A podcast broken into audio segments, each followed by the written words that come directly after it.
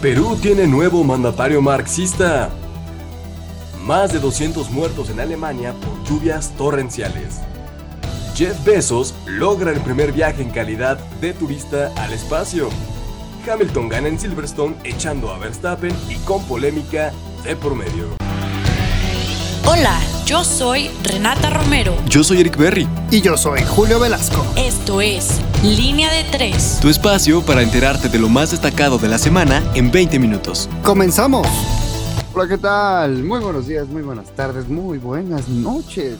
Para mí es un verdadero privilegio estar de regreso aquí con dos de los que usted ya ha conocido, ya ha escuchado. Comenzando con la voz dulce de Mar, nuestra columnista de Sociedad y Cultura. ¿Cómo te encuentras el día de hoy, Mar? Hola, súper bien, gracias. Muy emocionada de estar aquí con ustedes dos y compartir un poco con las noticias de la semana. Perfecto. Y bueno, ya tenemos aquí a nuestro compatriota Eric. ¿Cómo estás, Eric? Ya tenía un ratote sin escuchar tu voz, ¿eh? Sí, caray, ahora sí que como, como diría por ahí la Biblia, eh, el regreso del hijo pródigo aquí a, a, línea de tres. No, no te creas, no, Julio, encantado, encantado de estar de vuelta. Eh, Mar, eh, buenos días, tardes, noches, según corresponda. Qué gusto estar aquí con, con ambos, con ustedes dos, ¿no? Más que nada, menos que todo. Perfecto, perfecto. Y bueno, lo más importante, la información. Si les parece, vámonos directamente, por favor, a la sección de política y economía para que les vayas contando qué tal, Eric. Con la sección de política y economía, y es que tenemos información importante. Por ahí tuvimos un, par de notas de, giro nacional que estuvieron, pues más de.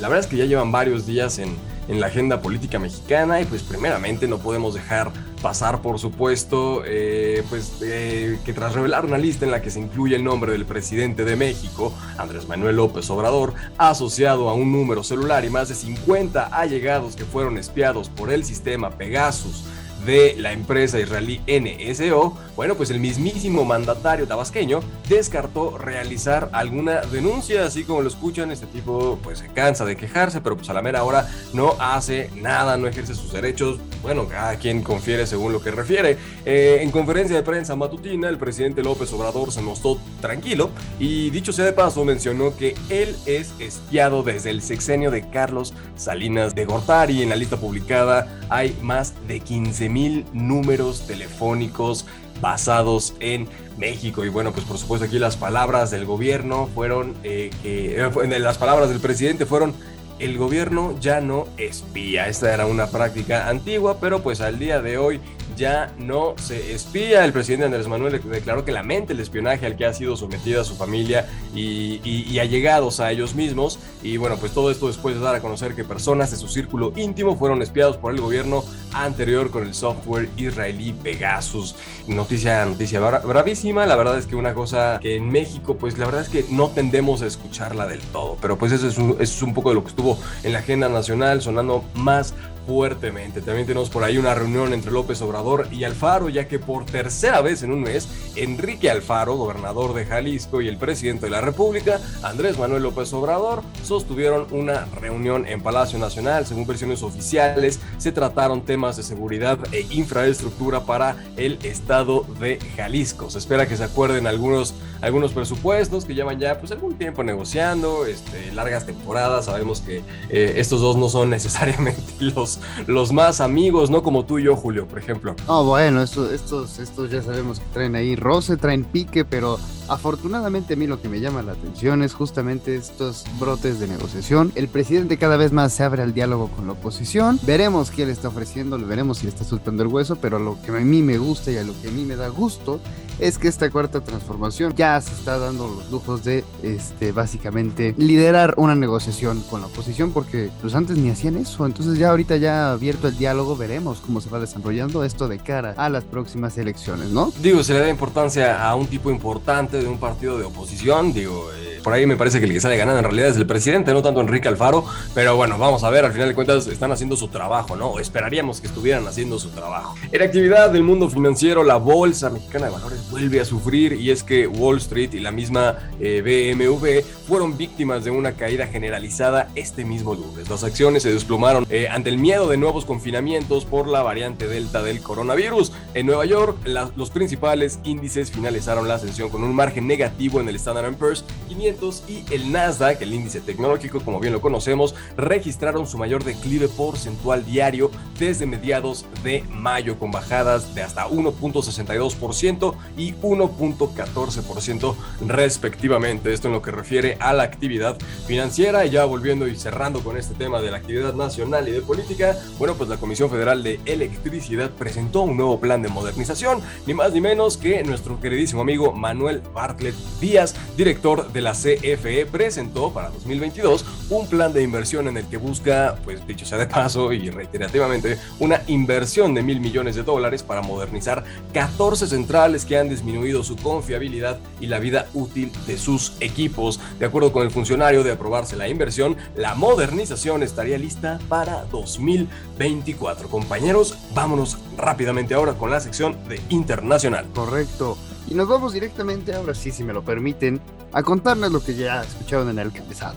Perú ya tiene un presidente electo, pero no se trata de cualquier presidente y en medio de gritos, sombrerazos y golpes, pues así se llevaron a cabo las elecciones. El sindicalista Pedro Castillo ha sido proclamado por el Jurado Nacional Electoral de Perú el nuevo presidente del país andino. Casi dos semanas después de la celebración de las elecciones, el nuevo mandatario llega al poder con un programa de gobierno, escúchelo bien, marxista, aunque pues aquí viene la moral, conservadora porque se opone al aborto y al, matrimonio homosexual. Ya ha recibido bastantes felicitaciones por parte de muchos líderes políticos internacionales y bueno, mientras que su rival Fujimori, sin embargo, lo tacha de ilegítima la victoria del rival y pide detener el comunismo. Entonces veremos cómo se va desarrollando, si a mí me lo pregunta. Sigue siendo un, triunfo para eh, los, la, gran desigualdad que existe en Perú, entonces al final de cuentas no vamos a, tachar su gobierno antes de que empiece. Yo creo que sí se merece un voto de confianza, sin embargo, iremos viendo cuáles son sus acciones. Además, la gran polémica en Alemania tras las lluvias torrenciales, fuertes críticas de la oposición a la actuación de los servicios gubernamentales en las inundaciones han devastado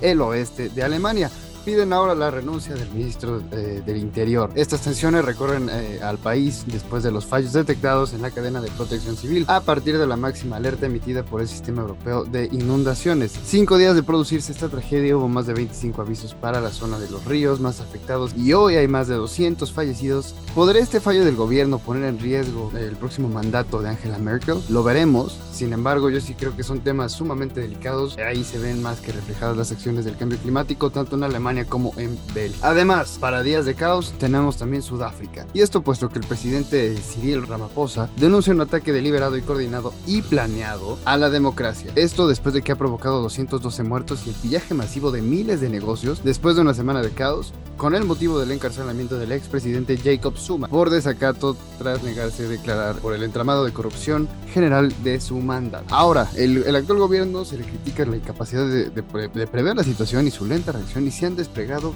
15.000 soldados, cifra única vista desde el fin del apartheid. Entonces veremos cómo se va desarrollando esto en Sudáfrica, puesto que se pone cada día más, más candente. Y bueno, esto es lo que traigo por la sección de internacional corta, pero concisa y al mismo tiempo con muchos temas. Y ahora sí, vámonos, vámonos directamente a la sección de sociedad y cultura, Mar. Por favor, cuéntanos, ¿qué nos traes? Claro que sí. Empezamos con una noticia un poco más feliz, que es que el Festival de Cannes llegó a su fin y en este festival, la Palma de Oro, que es uno de los premios más importantes del festival, fue ganado por la cineasta francesa Julia Ducournau por su thriller Titán.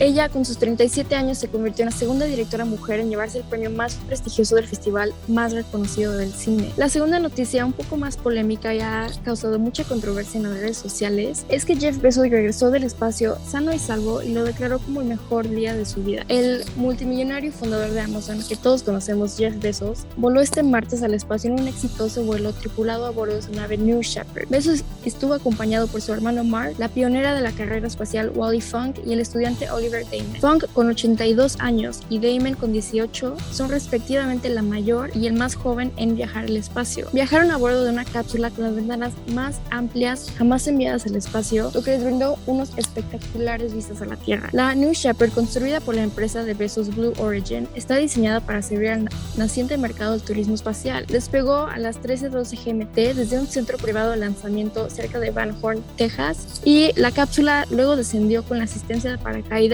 en el desierto del occidente de Texas 11 minutos después. Ha sido una noticia de la que todos están comentando, todos tienen una opinión. Oye, pues increíble, ¿no? Ya por ahí que, entre comillas se, se, rife por ahí los, los viáticos para un viaje espacial a, línea de tres, ¿no? O que estaría buenísimo. Una de las cosas de las que yo fui fan fue que, pues por supuesto, es, es el primer viaje redondo, ¿no? En calidad de turista, eh, uno de los hombres más ricos del mundo, si no es que el más, pues encabezó esta, es que no sé si llamarle esta misión, esta, esta, esta cápsula de exploración o cómo llamarle, porque fue tal cual un viaje al espacio, así ida y vuelta, y, y sanos y salvos todos, afortunadamente. Eh, pues yo solo espero que pues ya próximamente en, en o en, en vez de ello en Trivago por ahí pueda, pueda encontrar vuelos baratos al espacio, porque pues esta nueva carrera al espacio es una de, índole turístico, entonces bueno, pues a mí solo comentar que a mí me dio, me dio, me dio mucha risa y, y, me espantó un poquito. La verdad es que a mí, a mí los viajes al espacio sí todavía me dan un poquito de miedo. Bastante, bastante, pero pues ve ahorrando, Eric, porque va a estar cariñosito el, el viaje al espacio. Entonces, pues bueno, por lo menos unos 10 añitos que estés ahorrando, a ver si ya con eso. ¿Qué nos espera a nosotros los mortales, Julio? Pero bueno, también tenemos más, más información, ¿no? Por ahí en, en, en la sala internacional, mi queridísima Mar. Sí, en Sociedad y Cultura nos queda una noticia más, que es que Estados Unidos, la Unión Europea, Reino Unido y la OTAN señalan a China como el responsable de unos mega hackeos. Un potente hackeo al servicio de correos electrónicos de Microsoft tiene en riesgo a decenas de miles de organizaciones. La escala de la filtración apenas está comenzando a dimensionar, según ciertos especialistas. Microsoft asegura tener un alto nivel de confianza en que detrás hay un grupo de atacantes patrocinados por China, algo que Pekín niega. También Microsoft ha señalado a un grupo conocido como Hafnium de ser los responsables del ataque con el respaldo del gobierno de China, quien ha negado las acusaciones. Voceros de Microsoft han dicho que Hafnium ataca principalmente entidades de Estados Unidos, robando información de organizaciones como investigadores de enfermedades infecciosas, firmas de abogados, instituciones educativas, contratistas de defensa, centros de pensamiento, de políticas públicas. Este, esto sería todo para Sociedad y Cultura y continuamos con la sección nacional. Perfecto, perfecto. Y bueno, vámonos directamente con temas sensibles, porque al final de cuentas son temas sumamente sensibles. Y es que la madre de, bueno, la líder de las madres buscadoras de Sonora recibe amenazas de muerte. Y esta señora es Ceci Flores Armenta, líder y fundadora de Madres Buscadores de Sonora. Fue alertada ella esto tras menos de una semana de lo ocurrido del asesinato de Aranza Robles, una activista de la misma organización, la cual buscaba a su esposo y encontró un campo de incineración de cuerpos. Eh, y bueno, el mensaje literalmente es este, señora, cuídese mucho porque sé que ahí sigue usted. Cita el mensaje que recibió en la bandeja de Facebook. Un tema muy muy sensible, sin embargo vemos que esta casa de activistas en México, sobre todo en este sexenio, cada vez se agudiza más, ¿no, Mar? Sí, la verdad se me hace que es un dolor inimaginable lo que están sintiendo las miembros de Madres Buscadoras de Sonora y se me hace algo increíble que desaparezcan a personas, a sus familiares, a personas que aman y luego esperen que no las busquen o que no hagan nada al respecto. Entonces no solo es el dolor de perder a alguien que amas, sino la impotencia de no poder hacer absolutamente nada. Creo que debería haber más sistemas en lugar para ayudarles a uno a lidiar con el dolor y dos a buscar a estas personas de una manera más segura. Sí, sin duda es un tema muy sensible y veremos cómo es que el actual gobierno, bueno, va lidiando con estos temas, ¿no? Pero bueno, en otras noticias, ahora sí, López Gatel des eh, descarta nuevos cierres ante el aumento de casos, no sé si reír o llorar. Pero bueno, el subsecretario de Salud, Hugo López Gatel, admitió que las restricciones a la movilidad no pueden regresar en el país a pesar de los, inmers de los eh, inmersos en la tercera ola de COVID-19. Esto porque, la, eh, según en sus palabras, la sociedad ya se encuentra fatigada por la duración de la pandemia. No podemos forzar las cosas y la gente y que la gente siga sufriendo. La adversidad social y económica tiene consecuencias económicas generales para el país.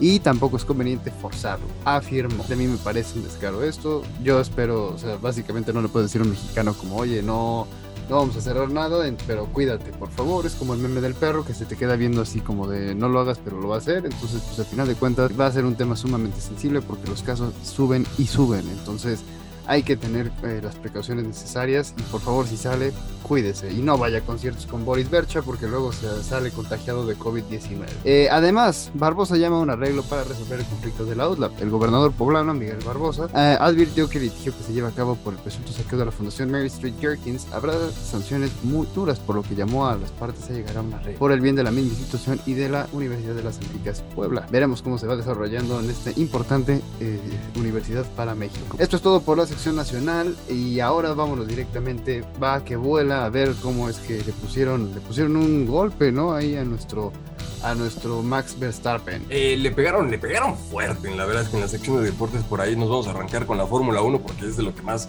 eh, de lo que más ha hablado a lo largo de la semana. Eh, bueno, pues lo, que ya se sabe, ¿no? Lewis Hamilton gana en casa su octavo título de, pues en, Silverstone, ¿no? ahora sí que el gran premio de casa. pues en un fin de semana lleno de acción y emociones, el británico ganó por octava ocasión eh, y se llevó pues por ahí el título de carrera. Eh, la pole position para el sprint race del sábado, esa se la llevó el señor Max Verstappen que nos regaló junto con Lewis Hamilton. La verdad es que una, unas primeras curvas de antología muy muy buenas. La verdad es que particularmente a mí me recordaron por ahí un poco a lo que fue en su momento en, en 1993 la, esta, esta feroz y legendaria pelea entre el Williams de Alain Prost, el francés, y el McLaren de Ayrton Senna da Silva.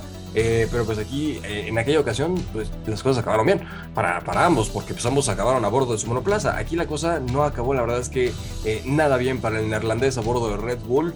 hay polémica, la verdad es que se pregunta quién es el que tuvo que haber levantado el pie del acelerador. Particularmente yo creo que es Lewis Hamilton el que debió haber levantado el pie del acelerador. Tan en una de las curvas más rápidas de toda la Fórmula 1 eh, en una feroz batalla como la que estaban librando estos dos y sin el coche completamente adelantado, el señor Lewis Hamilton en lo que a mí concierne es el que tuvo que haber levantado el pie del acelerador. Max Verstappen salió volando e impactó a 51 Gs de energía contra la barra de contención compuesta de neumáticos y de milagro no le pasó nada. Esa es la realidad. Por ahí también decepcionó Sergio, nuestro Checo Pérez, que terminó en el lugar 16. Nos vamos ahora al automovilismo femenil y es que en la W Series, en la tercera fecha de la temporada, Alice Powell se coronó campeona en un fin de semana apretado junto con Jamie Chadwick. Bueno, pues fue finalmente la piloto del Racing X la que hace de nuevo la proeza y se coloca en la punta del campeonato al obtener su segundo podio esta temporada. Nos vamos ahora rápidamente al mundo del fútbol soccer, el fútbol, el deporte de los panaderos. Y es que la selección mexicana ya tiene su boleto para cuartos de final luego de derrotar 1 por 0 a la selección del Salvador. El rival al que enfrentará en la siguiente fase es ni más ni menos que la selección catracha de Honduras. En actividad de la Liga MX se entregaron los premios de los mejores jugadores de la temporada, de, la temporada clausura Guardianes 2021 y bueno, pues los, los mencionados fueron los siguientes. Como mejor portero, el señor campeón de liga por fin Jesús Corona de Cruz Azul. Mejor defensa, por ahí tenemos a Mateus Doria de Santos. Mejores mejor medio defensivo, Luis Romo también de Cruz Azul. Mejor medio ofensivo, Luis Montes de León. Mejor delantero, Jonathan El Cabecita Rodríguez de Cruz Azul también. Mejor jugador de la temporada, el mismo que repite con este título. Este jueves arranca oficialmente la actividad de la Apertura 2021 con el duelo de emplumados. Los Gallos Blancos de Querétaro reciben en el estadio La Corregidora en punto de las 21 horas tiempo del centro, ni más ni menos que a las Águilas del América. En la Liga MX femenil, bueno, pues ya se jugó la primera jornada del torneo y bueno, pues Monterrey empató ante Querétaro a un gol. América le ganó 2 a 1 a Santos, las Amazonas ganaron 2 a 0 a Mazatlán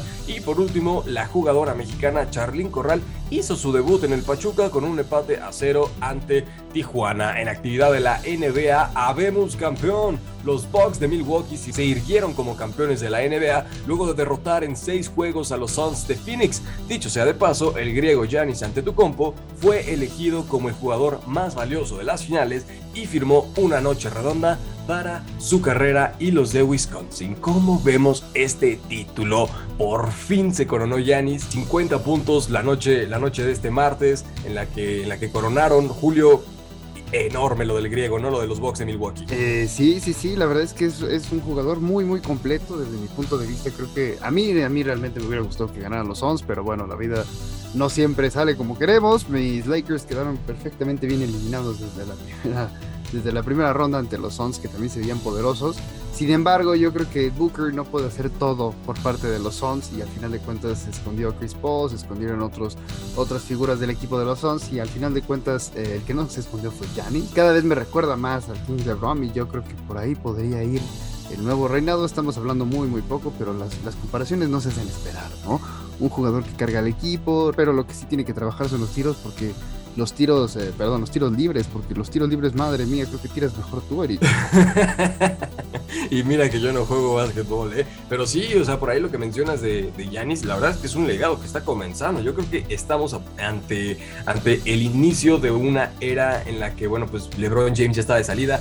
Yanis el día de ayer se, se, unió a, Michael Jordan y a Hakim Olajuwon como el único jugador, bueno, los únicos tres jugadores en haber ganado el MVP, el Defensive Player of the Year, el jugador defensivo del año y el MVP de las finales de la NBA. Entonces, bueno, pues ahí, ahí les encargo lo que va a hacer este señor. Nos vamos ahora rápidamente a la gran carpa y es que los Yankees de Nueva, York ganaron, perdieron, ganaron, perdieron en esta rivalidad histórica que tienen ante su similar, los Boston Red Sox. Eh, la verdad es que la serie ha sido una de las más parejas esta temporada, ni siquiera tanto por el gran nivel que han demostrado ambos equipos, por ahí me parece que Boston está un poquito mejor que, los, que los Yankees de Nueva York, pero pues bueno, por ahí tenemos la serie eh, que se la lleva eh, los Yankees de 2 a 1. Mookie Betts quedó fuera de la alineación para el partido de los Mets, esto debido a una inflamación de cadera mismo que lo sacó del partido del el sábado, aún no se sabe cuándo volverá al campo este jugador de los Dodgers de Los Ángeles. Y bueno, pues con eso llegamos al final. Muchas gracias por haber estado con nosotros. Yo soy Eric Berry, me acompañó por aquí el señor Julio Velasco, como siempre, Mar de Aranga. Eh, compañeros, muchas gracias por haber estado con nosotros y por recibirme de vuelta a pesar de mi prolongada ausencia. Oh, no, a ver, primero, primero, ahí Mar ya te quiere linchar. Acabas de cambiar el apellido. Mar, por favor, ponte al tiro. El problema es que yo no sé leer. Ese es el problema aquí. No es Mar de Aranaga. No, es que ya lo ven. O sea, a mí, a mí me contratan, me traen me traen aquí para leer Julio, Mar, y es lo único que no sé hacer. Una, una disculpa por ahí, Mar de Aranaga, eh, Julio Velasco, Eric Berry, su línea de tres de esta semana. Eh, por favor, no olvides seguirnos en nuestro Instagram, arroba entre comillas digital, Twitter, arroba entrecom digital y Facebook, entre comillas, y nuestro sitio web donde pueden encontrar los artículos de Mar. Por favor, ¿cuál es el sitio web, Mar? Es entrecomillasdigital.com. Correcto. Este, muchísimas, muchísimas gracias. Y bueno, Eric, Mar, un gustazo y esperemos verlos la próxima semana. Bye.